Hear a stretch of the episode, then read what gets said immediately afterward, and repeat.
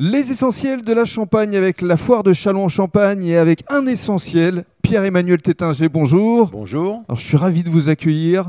Vous êtes un essentiel de la Champagne à travers votre belle maison, la maison Tétinger. Alors, dans le cadre de ce premier podcast, on va parler de vous, de votre histoire, de votre parcours. Quand on est Tétinger, est-ce qu'on prend toute la mesure des responsabilités qu'on va avoir tout jeune déjà? J'ai mis longtemps à, à me rendre compte du nom que je portais. En fait, je m'en suis vraiment rendu compte quand j'ai repris la direction de cette maison de champagne il y a 16 ans.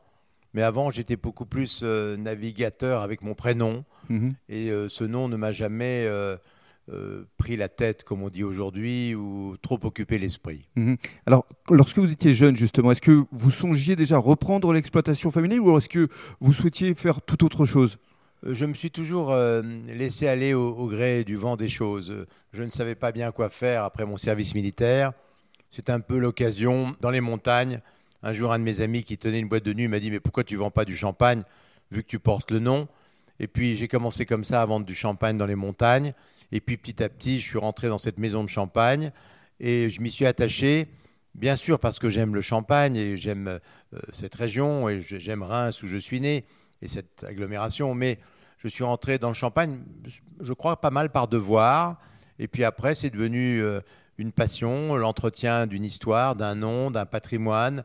Après, euh, j'ai mis beaucoup de foi, d'ardeur, d'enthousiasme. Et puis, il y a eu des difficultés que j'ai surmontées en rachetant la maison il y a maintenant 16 ans. Donc, tout ça a renforcé ma, ma passion pour cette entreprise. Mais au-delà du champagne, moi, ce qui m'intéresse, c'est le, le projet humain, la voilure humaine du projet.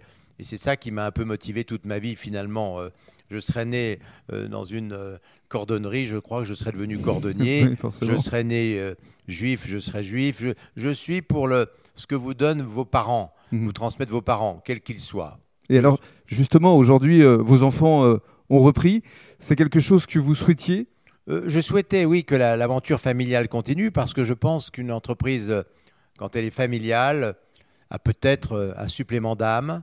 Et puis, c'est une notion de continuité. euh, Et pour moi, continuité veut dire qualité.